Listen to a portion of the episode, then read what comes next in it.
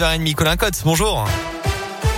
Bonjour Alexis, bonjour à tous. À la une de l'actualité ce mardi, le début d'un automne de la colère. Sept mois avant le premier tour de l'élection présidentielle, de très nombreuses manifs sont prévues toute la journée, notamment chez nous en Auvergne, à l'appel de plusieurs syndicats et organisations professionnelles. C'est la plus grosse mobilisation sociale depuis la rentrée. À Clermont, le cortège va partir à 10h30 tout à l'heure de la place des Carmes avec des perturbations à prévoir dans la matinée à la T2C. Rassemblement également à Montluçon, Moulins, Vichy, Cournon ou encore Pont du Château.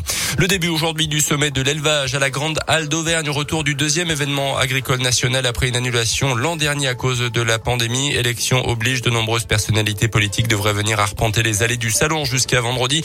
Le ministre de l'Agriculture, Julien de Normandie, est attendu ce matin pour l'inauguration de cette 30e édition du sommet de l'élevage. Alors invoqué, le président de la région Auvergne-Rhône-Alpes sera quant à lui sur place jeudi. L'église face à ses démons et l'heure de la vérité pour les victimes. La commission sauvée sur les abus sexuels dans l'église française doit rendre son rapport aujourd'hui après plus de deux ans et demi d'enquête.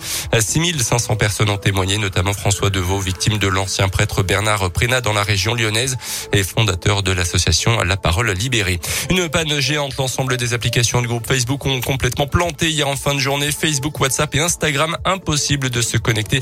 Tout est finalement revenu progressivement cette nuit et fonctionne à nouveau normalement matin.